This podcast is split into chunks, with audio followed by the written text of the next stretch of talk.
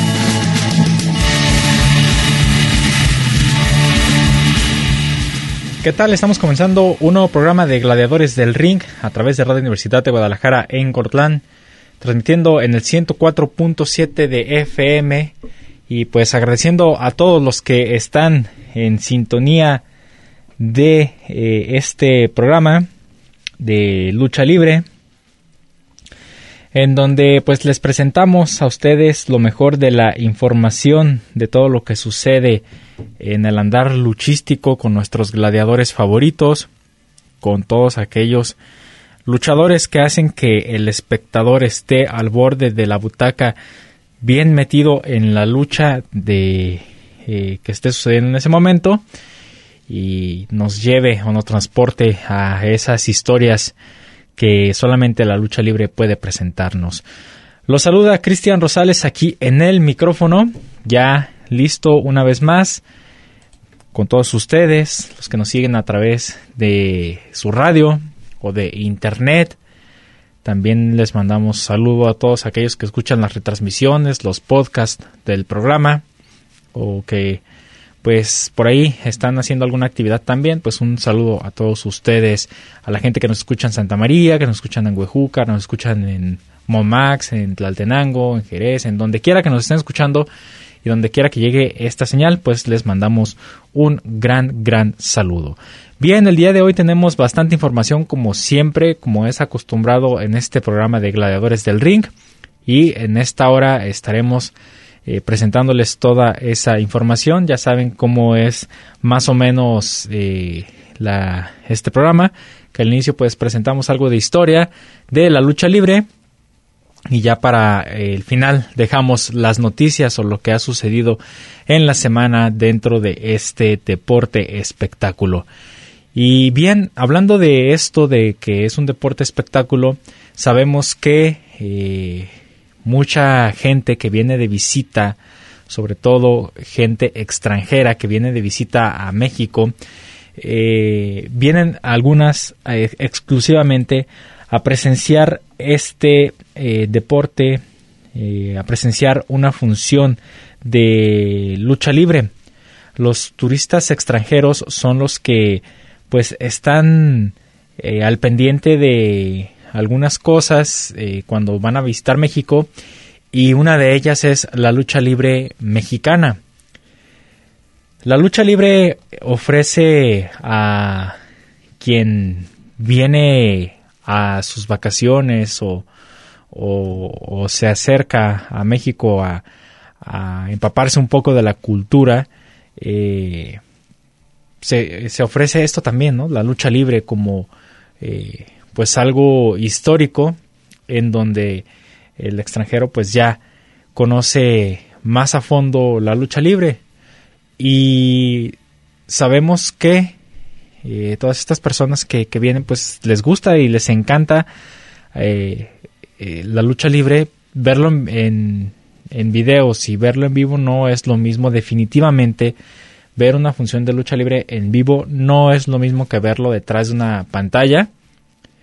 Y nada menos para los que nunca han ido a una función de lucha libre, vayan y ahí van a comprobar que es totalmente distinto verlo en una, eh, en una computadora, en una televisión, eh, verlo en tu celular, porque ahorita ya en el celular ya puedes tener acceso a cualquier cosa. No es lo mismo que estar en esa función, en ese evento, allí exclusivamente viendo lo que sucede en eh, el cuadrilátero.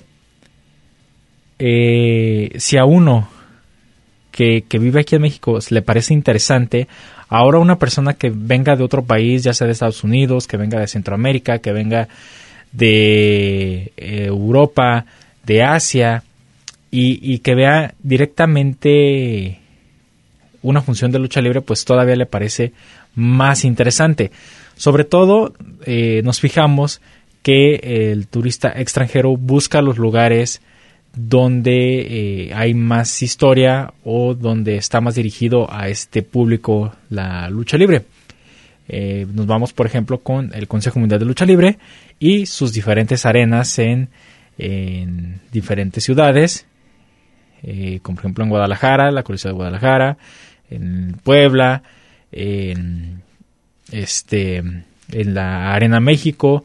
Eh, entonces, todas estas arenas son a las que va un extranjero y ahí conoce más acerca de este deporte y y tiene ese acercamiento. Entonces, estas eh, funciones le llaman mucho la atención a, una persona que viene de fuera por cómo se desarrolla y, sobre todo porque tienen la intriga de, ver qué es lo que sucede dentro de, de este espectáculo que pues como les digo es convivir con personas que van a sacar el estrés de la semana a gritar, a sacar eh, pues ya el, lo acumulado de toda la semana en una función de lucha libre y ahí se, se es donde los extranjeros se dan cuenta de que pues es un ambiente en donde estás al, al lado de una persona que está disfrutando desde eh, esta función en esta función está disfrutando todo lo que está sucediendo. Llegar, sentarse, eh, echarte una botanita, tomarte un refresco o eh, una cerveza para aquellos que les gusta tomarse una cervecita, también pues se vale ahí y, está totalmente agradable y, esto hace que, el extranjero se sienta cobijado también por, por una función de, de lucha libre. En la Ciudad de México existe un recorrido mm, en donde se da un recorrido a la Ciudad de México, algunos puntos eh, históricos importantes, algunos monumentos importantes, el llamado turibús, perdón.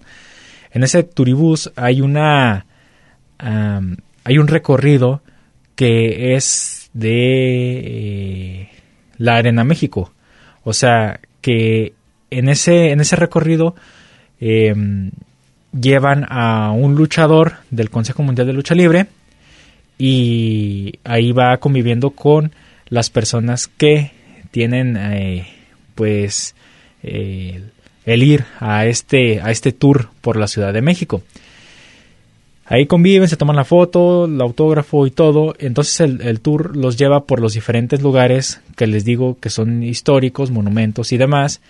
Y el final del recorrido es en la Arena México en la función de lucha libre que va a estar ese día, que es la de los viernes. Entonces, pues, eh, si ustedes tienen a una persona que saben que próximamente va a venir a visitar México, que sea extranjero, o es más de aquí mismo de, México también, si van a ir a, visitar la Ciudad de México, eh, se les recomienda mucho, o les recomiendo también yo mucho, el que vayan y se avienten el tour de, eh, la lucha de lucha libre, o sea, de el tour que, hacen este eh, especial para todos aquellos que están de visita en la Ciudad de México. Se ofrece esto para que agarre más, pues, más cariño el turista por todo este tipo de, cosas que, que, se dan aquí en, en México, ¿verdad? Como la lucha libre. En promedio, más o menos para que se den una idea de, de cómo eh, o de cuánto cuesta el, el, hacer este pequeño tour, eh, tiene un costo aproximado de entre 600 650 pesos más o menos. Es el, el tour. Eh, también tienes el, el, acceso a la Arena México, a la función de lucha libre. Eh, y entonces pues está bastante interesante este recorrido y, está pues eh, muy bien para todos aquellos que están en plan de, de visita a, a la Ciudad de México. Entonces pues ahí tienen, ahí tienen esa opción.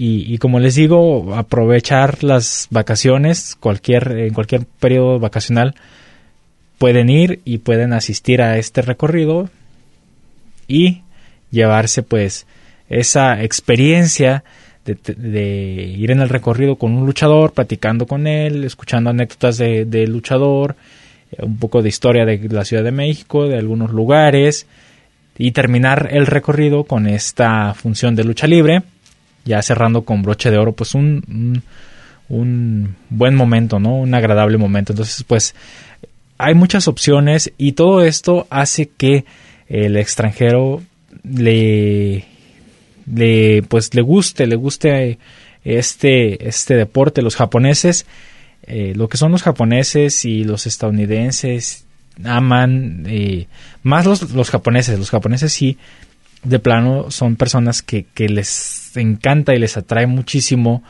el, el, la lucha libre. Más adelante vamos a escuchar una pequeña cápsula donde se, se habla más de a detalle sobre esto, pero sí, eh, o sea, muchos luchadores han venido a México a practicar lucha libre, muchos luchadores mexicanos han ido al extranjero a demostrar lo que se produce aquí en México. Y mucha gente ha quedado maravillada con las cosas que ven porque es una, la lucha mexicana es, una lucha más acrobática, más aérea, eh, combinando diferentes cosas y esto hace que se vea más vistosa, más eh, eh, lujosa, digamos, y eso llama pues más la atención del de, público extranjero, ¿verdad? lo de usar las máscaras, de las capas y todo eso, también eh, es un atractivo extra a una función de, lucha libre o a un luchador mexicano, porque eh, los luchadores extranjeros, por lo general, estos gladiadores no usan ni máscaras, o sea, son atuendos un poco más simples, eh, menos llamativos a lo mejor, o sea, siguen siendo luchadores, pero en México es más llamativa eh, la presentación de un luchador, o sea, es más eh, con los atuendos más vistosos y los colores más llamativos, las máscaras, que las máscaras siempre, siempre eh, están presentes en la, una función de lucha libre. Una función de lucha libre ustedes pueden ver, yo creo que más de la mitad de, del cartel de lucha libre trae máscara. Son muy pocos los que no traen máscara y, esto también pues es un, plus extra a la lucha libre además de que a los extranjeros eh, les llama la atención por toda la situación que se dio con lo del Santo, Blue Demon, el Solitario, todos esos luchadores de antaño que hicieron que se diera el boom de la lucha libre y de las máscaras, la máscara de la lucha libre. Bien, con esto vamos a un pequeño corte de estación del programa, el primer corte que vamos a tener aquí, pero no se vayan que aún tenemos más información y seguiremos ah, con este tema de la lucha libre y los extranjeros. Entonces regresamos con más aquí a Gladiadores del Ring. Tomemos un descanso en lo que comienza la siguiente caída. Esto es Gladiadores del Ring.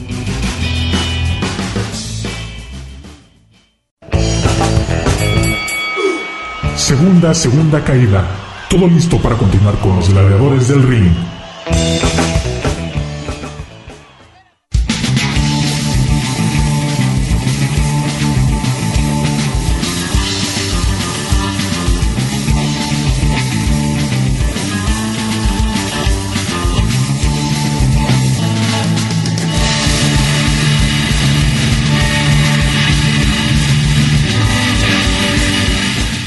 Muy bien, ya estamos de regreso aquí en Gladiadores del Ring, en nuestra segunda caída del programa de este día, hablando de la lucha libre y cómo ven los extranjeros este deporte, porque les llama bastante la atención y, les gusta mucho. Yo he conocido gente que, que es del extranjero y que vienen acá para el país, conocen eh, sobre la lucha libre y les encanta y les gusta tanto que eh, en el tiempo que están pues tratan de ir a las funciones de lucha libre.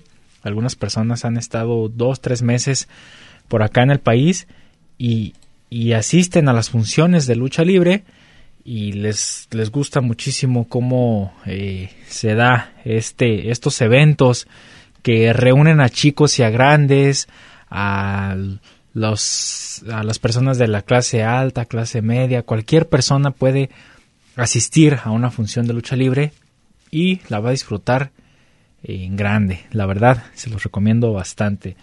Entonces, pues estábamos hablando de que existen eh, pues un acercamiento de algunos países con México por esta situación de la lucha libre. Para eh, todos los conocedores de la lucha libre existen tres países que son los principales eh, generadores de luchadores y de este deporte espectáculo. Eh, tenemos a Estados Unidos, tenemos a Japón y por supuesto tenemos a México. Estos tres países son los principales encargados de que eh, haya grandes figuras de la lucha libre algunos gladiadores que son pues ya muy famosos a nivel mundial. El acercamiento con México con los demás países eh, como Estados Unidos y Japón pues ha sido bastante estrecho, bastante amplio, intercambiando roster, intercambiando eh, luchadores para que eh, estén en, todos lados y entonces ese acercamiento pues ha hecho que Japón sea uno de los países eh, que es muy bien recibido aquí en México y también al revés, que allá en México sean muy bien recibidos los luchadores eh, que están por acá. Entonces, ¿cómo eh, pues no podemos dejar de lado esta, esta unión que existe entre la lucha libre nipona y la lucha libre mexicana. Tenemos gladiadores que han consolidado su carrera aquí en México y que sus nombres son muy conocidos. Tenemos uno de los más famosos que, que ha estado acá en México y que él considera a México como uno de, de sus de, pues uno pues el país que, que le ha dado todo es sin duda el último dragón. Último dragón, este personaje que dio grandes batallas o estuvo pues en un momento grande por ahí en los noventas muchos muchos niños muchos jóvenes eh, querían eh, ser como este personaje de último dragón y pues es uno de los luchadores que vienen de allá de, de Japón y que aquí fueron muy muy reconocidos, muy muy queridos. Joshin Liger también, que eh, este personaje pues es toda una leyenda tanto en Japón como en México y alrededor del mundo. Es de, los también de los más grandes luchadores y que también eh, ha venido a México y ha sido muy bien aceptado por toda la afición. Eh, hemos tenido el caso también de personajes eh, acá mexicanos que adoptan algunos personajes extranjeros como el caso de Tiger.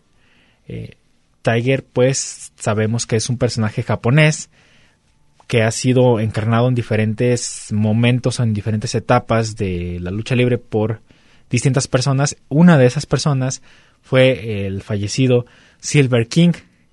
Él también eh, tuvo este personaje de Tiger por algún tiempo y se presentó en México y por allá en Japón en diferentes luchas. Entonces, hasta los personajes que, son emblema de por allá de México han estado aquí, digo, que son emblema allá en Japón, han estado aquí en México y este y ahí tenemos el caso de, Tiger, tenemos el caso también de este personaje de Ultraman, ¿quién no se acuerda de eh, ese personaje ficticio que era mm, de una serie japonesa eh, muy muy famosa y que se, se vino eh, después ese personaje a los cuadriláteros y fue muy bien aceptado en los dos países, ¿verdad? Tanto en México como en Japón. Bueno, entonces pues ahora sí les voy a presentar, como les decía en el primer bloque, esta pequeña cápsula en donde se eh, da un poco más de información de por qué Japón ama la lucha libre mexicana. ¿Por qué les gusta eh, esta, eh, pues estas funciones que se presentan acá? ¿Por qué les gustan los luchadores mexicanos? Entonces vamos a escuchar, vamos a escuchar la cápsula en donde se da más información acerca de esto. Reciban a las estrellas de Noah Japón. A pesar de estar distanciados por 11.372 kilómetros, a México y Japón los une una peculiaridad, la tradición de la lucha libre. Aunque están en continentes diferentes, ambas sociedades les gusta respetar la cultura y costumbres, presumiéndolas ante el mundo para marcar diferencia, sobre todo cuando se trata del cuadrilátero.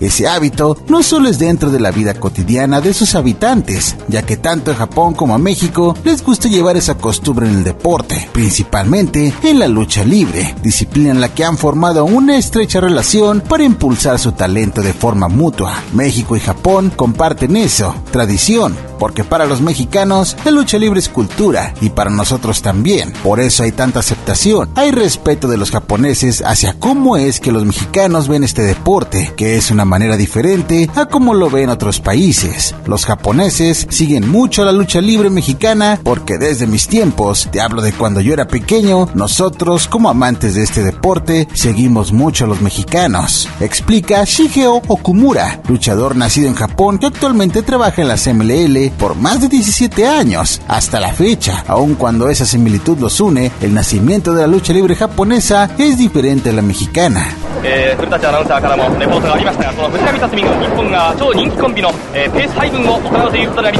Los primeros indicios de la lucha libre en tierras japonesas son a final de los años 1800, con eventos de sumo y una disciplina parecida, pero de mucho más movimiento y abierto a los golpes y caídas, además de algunos exponentes como Sorakichi Matsuda, que viajaba constantemente a Estados Unidos a participar en eventos de lucha grecorromana y regresaba con más conocimientos y técnicas que incluir a su novedoso deporte. Pero no fue hasta después de la Segunda Guerra Mundial cuando la lucha libre en Japón tomó más peso para convertirse en un deporte espectáculo, pues en 1951 Ricky Dawson, un ex luchador de sumo, ya retirado decidió viajar para seguir aprendiendo diferentes estilos de lucha. Se logró de hacer de un nombre y una carrera importante en Estados Unidos y que al regresar a su país después del conflicto fundó la Federación de Lucha Libre Profesional, llevando a varios norteamericanos al suelo nipón como atractivo para los soldados. En Japón surge después de que la Segunda Guerra Mundial termina. En ese entonces un luchador de sumo que fue muy famoso en Japón, llamado Rikido-san, anunció su retiro y viajó a Estados Unidos y aprendió lo que es la lucha libre allá. Ya con todas las bases de la lucha libre estadounidense, Rikido-san se convirtió en un ídolo y verlo a él destrozar a estadounidenses en el ring no solo era gozo sino patriotismo de un pueblo nipón todavía resentido por la guerra.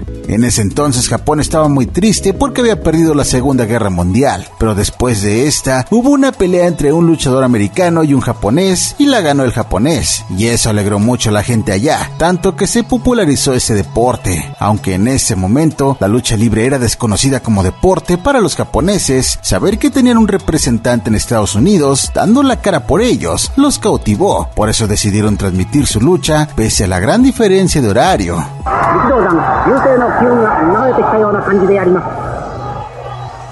Los iniciadores de este deporte supieron evolucionar el mercado para la lucha libre, ya que se adaptaron a las nuevas tecnologías para que el arte de las llaves y contrallaves llegara a la mayoría de las personas. Para mediados de los años 60, Ricky Dawson muere y aparece a Antonio Inoki, una de las máximas leyendas de los cuadriláteros, que incluso fue introducido al Salón de la Fama de la WWE en el 2010.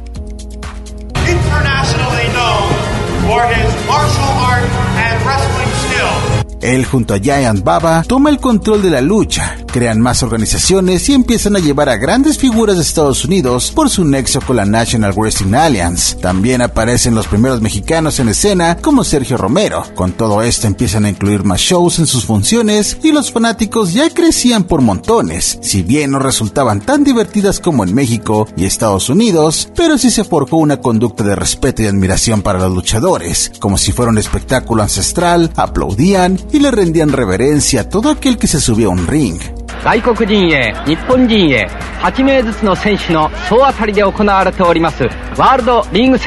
Desde entonces hasta esos momentos, la lucha japonesa ha crecido mucho, tanto que podemos hablar de que en Japón hay 100 empresas de lucha libre, chicas, medianas, grandes, locales, internacionales. Todo este deporte es un negocio allá y es muy bien aceptado por las personas. Pero ¿cómo llegó el amor de las máscaras y el wrestling mexicano? Bueno, uno de los principales embajadores para que el vínculo creciera es Satoru Sayama, el famoso Tiger Mask, llegando a participar en la CMLL, un personaje considerado como superhéroe en esa época. Aparecía en una historieta publicada semana a semana y se convirtió en un fenómeno social en Japón. La historia cuenta de un niño huérfano olvidado en un orfanato obligado a luchar arriba de un ring y sacando adelante a más niños que no tenían familia como él.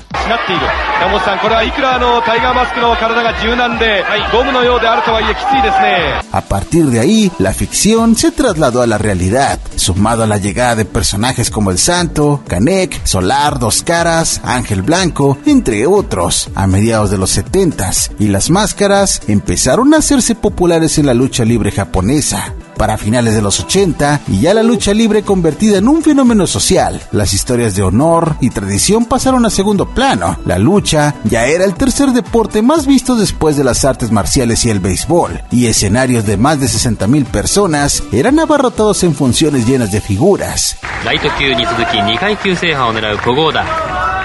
Esa evolución que tuvo la lucha libre en tierras niponas fue aprovechada por las dos empresas más importantes de cada país, New Japan Pro Wrestling y el CMLL, comenzando una relación laboral muy beneficiosa, donde se han creado eventos e intercambiado talentos para su crecimiento, como el famoso Fantástica Manía, un evento anual que cumple ya 20 años de existencia, el resultado de la relación de trabajo entre estas dos empresas que han estado intercambiando luchadores por periodos de tiempo largos o cortos durante todo este lapso.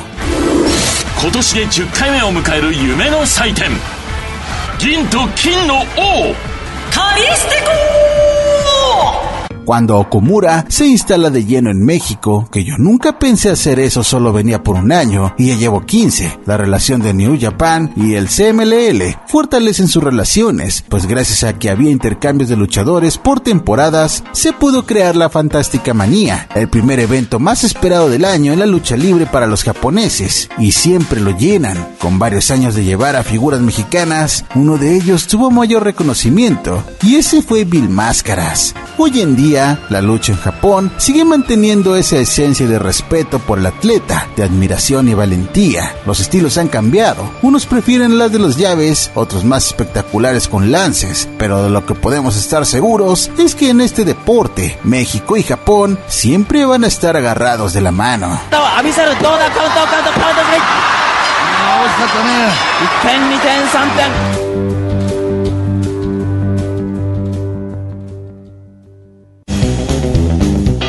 Te vayas. En un momento continuamos con más información aquí en Gladiadores del Ring.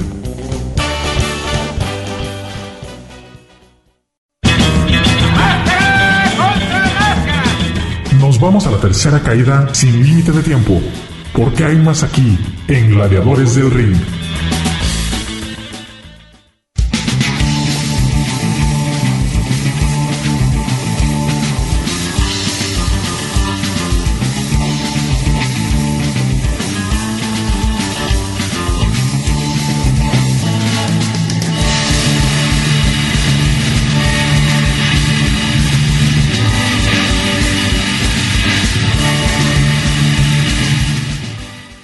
Bien, pues ya regresamos a Gladiadores del Ring después de este pequeño y breve corte de estación.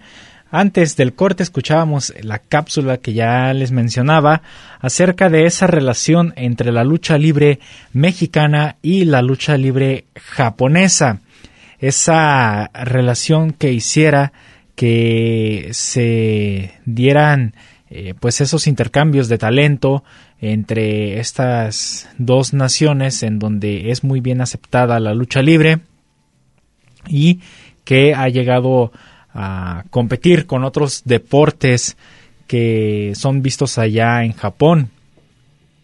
Entonces, eh, como les decía, pues la lucha libre mexicana hace acto de presencia por allá eh, en aquel país y pues ya lo escuchábamos, la misma historia también de, de ese personaje que ya les mencionaba, Tiger, Tiger Mask, eh, el personaje que nació primero en el cómic y después se transportó a, em, a la vida real, a presentarse en una arena, a estar en una función de lucha libre.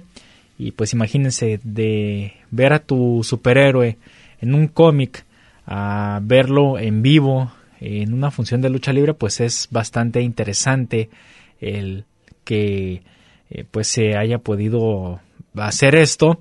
Y eso atrajo a mucha mucha afición eh, japonesa a tanto a las funciones allá de Japón como a venir directamente acá a México a conocer más y saber mm, ah, pues sobre la historia de la lucha libre mexicana, la historia de sus grandes leyendas como el Santo, Blue Demon, Mil Máscaras, Canek, eh, Black Shadow, eh, este, el Galindo, pues en fin, toda la lista de grandes luchadores que eh, pues han estado en ahí presentes en la historia de la lucha libre, ¿verdad? Entonces, pues esto, como les decía al inicio del programa, llama la atención del extranjero, llama la atención de todos los que vienen a visitar México y es un gusto, la verdad, que muchos eh, ya eh, solamente vienen a veces de vacaciones y vienen exclusivamente a ver una función o dos, tres de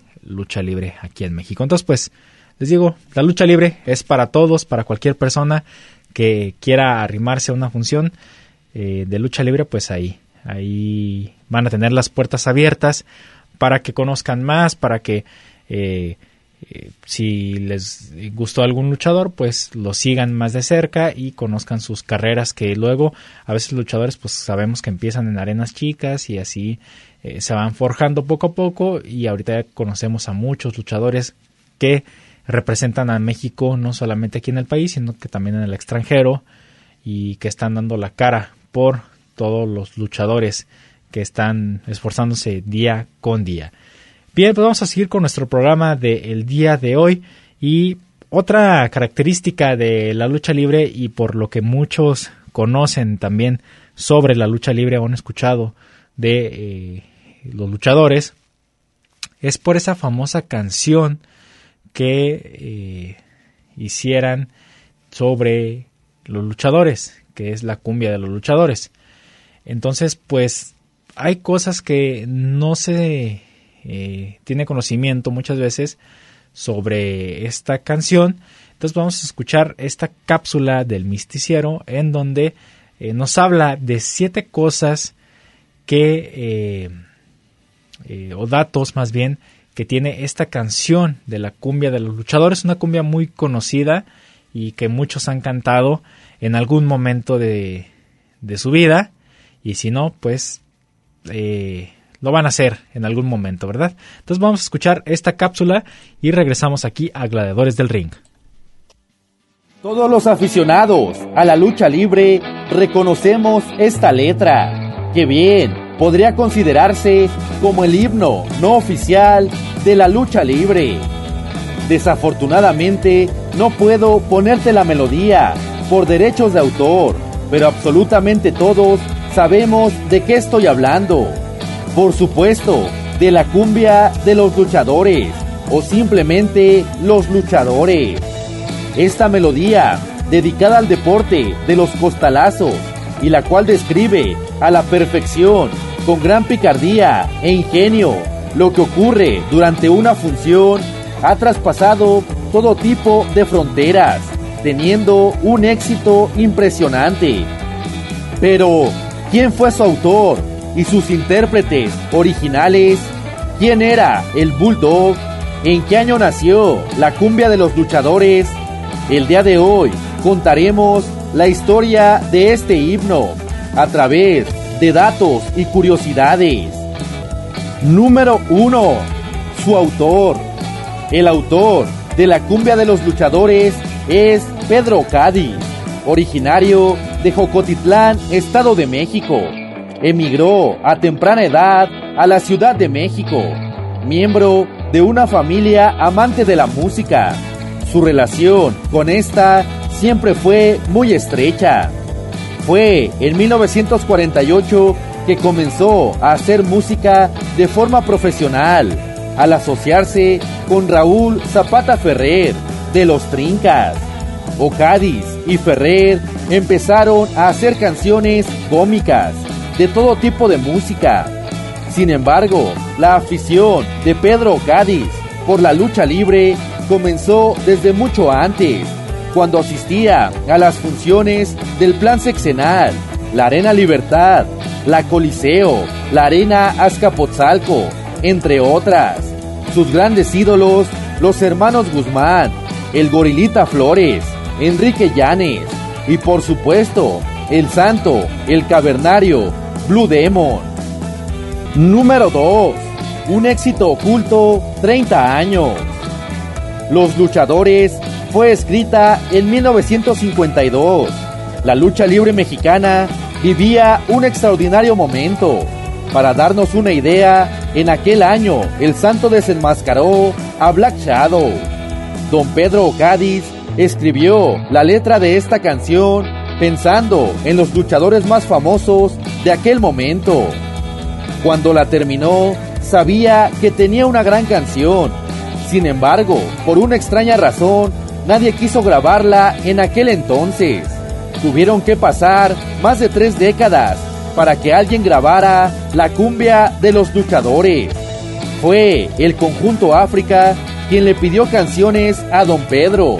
En 1983, el hit estaba a punto de explotar. Número 3. Los intérpretes originales. Hay muchas confusiones alrededor de quiénes fueron los intérpretes originales de la cumbia de los luchadores. La gran mayoría le atribuye este honor a la Sonora Santanera, algunos más a los Flamers, e incluso a la chácara de Yucatán. Sin embargo, todo esto es erróneo. Como lo mencioné en el sitio anterior, los intérpretes originales de este himno fueron el conjunto África, de los hermanos Patiño. El éxito de la cumbia de los luchadores fue tanto que el conjunto África salía enmascarado a sus presentaciones e incluso llegaron a invitar a luchadores profesionales cuando le interpretaban. Esta canción fue llevada a oídos del Santo y Blue Demon por los mismos hermanos Patiño. A los dos ídolos les fascinó esta melodía. Número 4. Don Pedro no sabía quién era el Bulldog. Don Pedro Cádiz escribió la letra pensando en las más grandes figuras de la lucha libre de aquel momento. El Santo, el Cavernario, Blue Demon y el Bulldog. Pero ¿quién era este último que se mencionaba y por qué parecía estar muy lejos de los tres primeros? La realidad es que don Pedro no tenía idea que existía un luchador que se llamara así. Pero el Bulldog rimaba a la perfección y venía como anillo al dedo a la letra. Después de un tiempo se enteró que efectivamente existía un luchador llamado Bulldog y que este era un rudazo de nombre Camilo Pérez. Número 5. El Santo no pudo escuchar la versión definitiva. Como ya se mencionó, los hermanos Patiño hicieron llegar este sencillo al santo. El enmascarado de plata quedó fascinado con esta canción y estaba encantado de formar parte de ella. Ofreció todo su apoyo al conjunto África y su permiso para usar su máscara durante sus presentaciones. Todo estaba planeado para que el LP del conjunto África se estrenara en los primeros días de febrero de 1984. Cuando el producto estaba 100% terminado, fueron al Teatro Blanquita para mostrárselo al santo, quien tenía presentaciones en aquel recinto. Se enteraron que el plateado había sido hospitalizado. Horas después, se anunciaba el deceso del enmascarado de plata y la cumbia de los luchadores se estrenaba en uno de esos perturbadores caprichos del destino. Número 6. Los luchadores no es la única canción que habla de lucha libre escrita por Pedro Cádiz. Don Pedro Cádiz era un amante de la lucha libre. A lo largo de su vida escribió más de 150 canciones y por lo menos 30 de ellas tienen como tema o hacen referencia a la lucha libre y su magia. Incluso trabajó con el Hijo del Santo por algún tiempo y escribió un tema totalmente dedicado al Hijo de la Leyenda. Número 7. El legado de Don Pedro Cádiz y los luchadores. La cumbia de los luchadores es sin duda el himno no oficial de la lucha libre. Su letra y su ritmo son conocidos en prácticamente todo el mundo. Su éxito hizo que mucha gente, alejada de este deporte espectáculo, volteara hacia los cuadriláteros. Razón por la que el Consejo Mundial de Lucha Libre le otorgó un merecido reconocimiento a don Pedro Cádiz por su gran contribución a la difusión de la lucha libre en México y en el mundo. Don Pedro Cádiz falleció el 18 de mayo del 2016 a los 97 años de edad. Las leyendas del pancracio mexicano y sus historias las tienes aquí en Gladiadores del Ring. En un momento regresamos.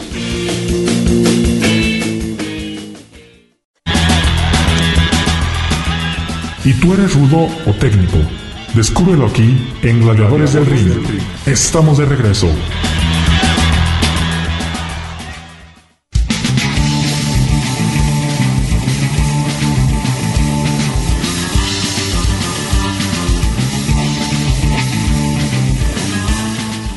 Bien, estamos comenzando el último bloque de Gladiadores del Ring con más información Ahora sí nos pasamos directamente hasta la sección de noticias de la lucha libre. Este, en este bloque pues vamos a hablar de lo que está sucediendo dentro del el deporte de la lucha libre y comenzamos con que el Tejano Junior va a llegar a Japón con los perros del mal de Japón. Esta noticia se dio a conocer por el luchador eh, a través de las redes sociales de eh, Nosawa, quien es parte de los perros del mal de Japón. Y pues el Tejano Junior ya también lo confirmó, así es que tendremos a este luchador mexicano presente por allá en la empresa eh, japonesa de Pro Wrestling Noah para eh, estar en las filas de los perros del mal de Japón. Entonces, pues muy bien por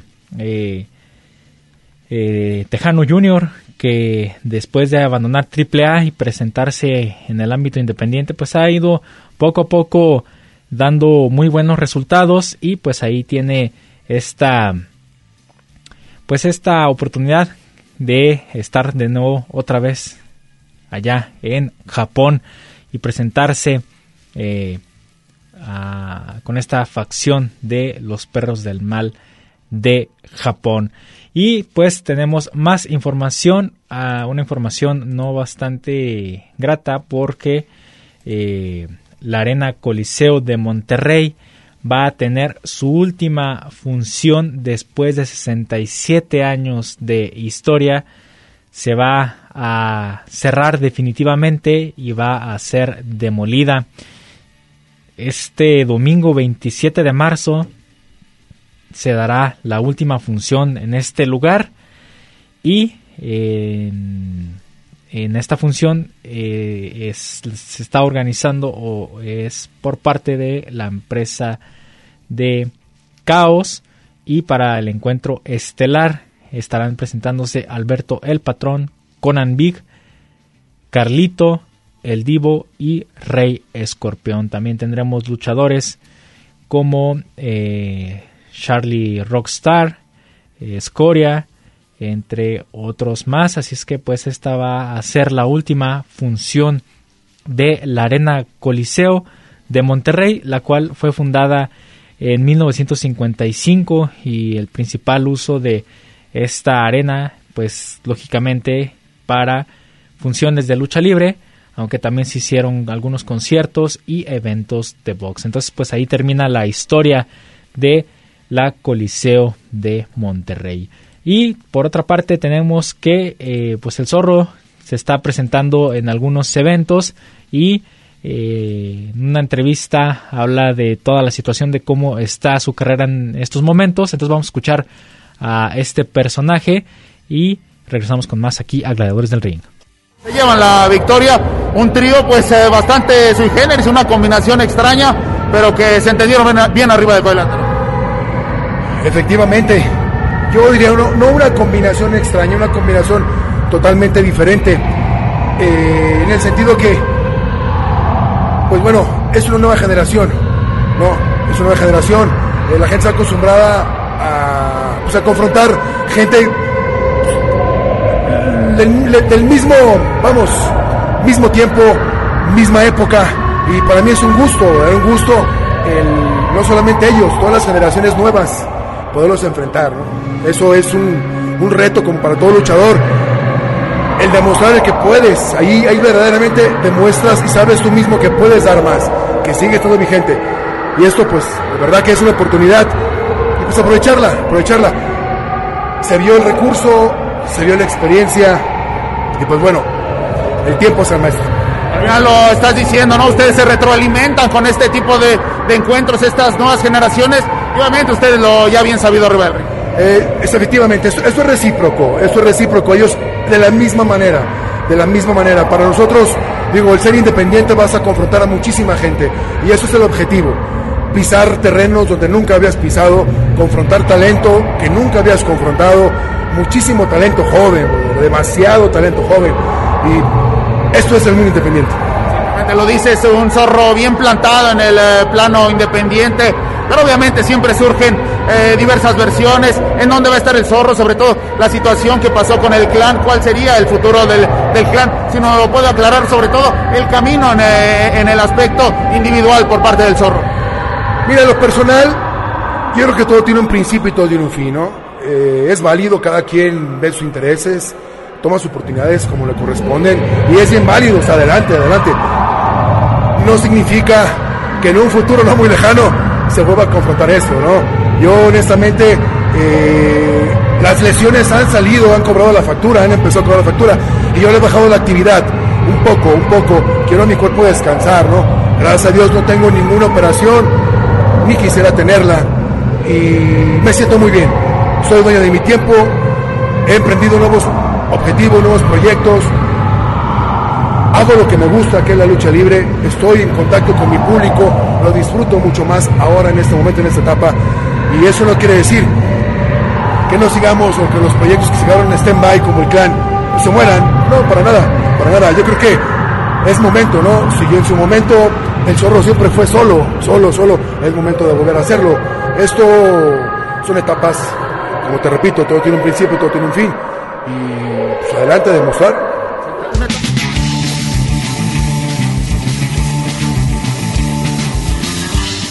Muy bien, ahí están las palabras del zorro, el cual pues está a gusto en el ámbito independiente y eh, sobre todo esos enfrentamientos que ha tenido en últimas fechas con diferentes gladiadores eh, que están empezando a salir y van forjando su carrera poco a poco, pues le parece bastante interesante el cómo están enfrentándose eh, luchadores ya veteranos con luchadores que van iniciando, ¿verdad?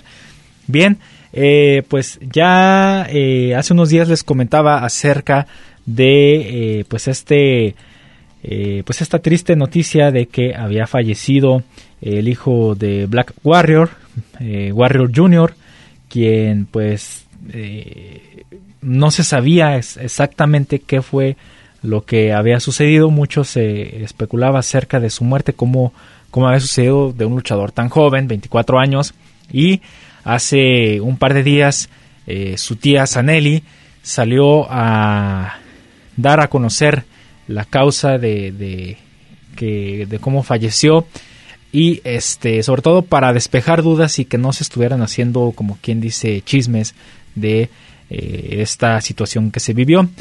Y comentaba que hace algunos meses eh, su sobrino estaba entrenando en la Arena México porque ya estaba empezando a entrenar por allá eh, junto con Volador Junior para entrar al equipo de Volador Junior de los depredadores era uno de pues uno de los integrantes que iba a estar. Entonces estaban entrenando y lamentablemente pues tuvo un accidente en ese entrenamiento en un este en una desnucadora tuvo una lesión de eh, cervicales entonces sabemos que las lesiones en las cervicales son bastante peligrosas y él estuvo eh, lesionado eh, desde hace seis meses, no fue algo que fuera reciente, entonces desde hace seis meses él estuvo así eh, con ese problema en las cervicales hasta que finalmente su cuerpo ya no resistió y falleció. Entonces pues tenemos otra víctima más de eh, este deporte de la lucha libre, falleció por hacer lo que más le gustaba, ¿verdad? Black Warrior Jr. Pues bien, con esta noticia eh, llegamos al final del programa del día de hoy, agradeciendo a todos los que nos siguieron en su radio, en los que nos siguieron en internet, los que escuchan el podcast, los que escuchan la retransmisión y que están al pendiente del programa. Les agradecemos infinitamente. Se despide de todos ustedes Cristian Rosales y nos escuchamos la próxima semana con más aquí en Gladiadores del Ring. El Ring de 6x6 nos espera para seguir con más historias, datos y noticias. No te los pierdas y sintoniza Gladiadores del Ring. Solo aquí, en Radio Universidad de Guadalajara, en Colotlán. Hasta la próxima.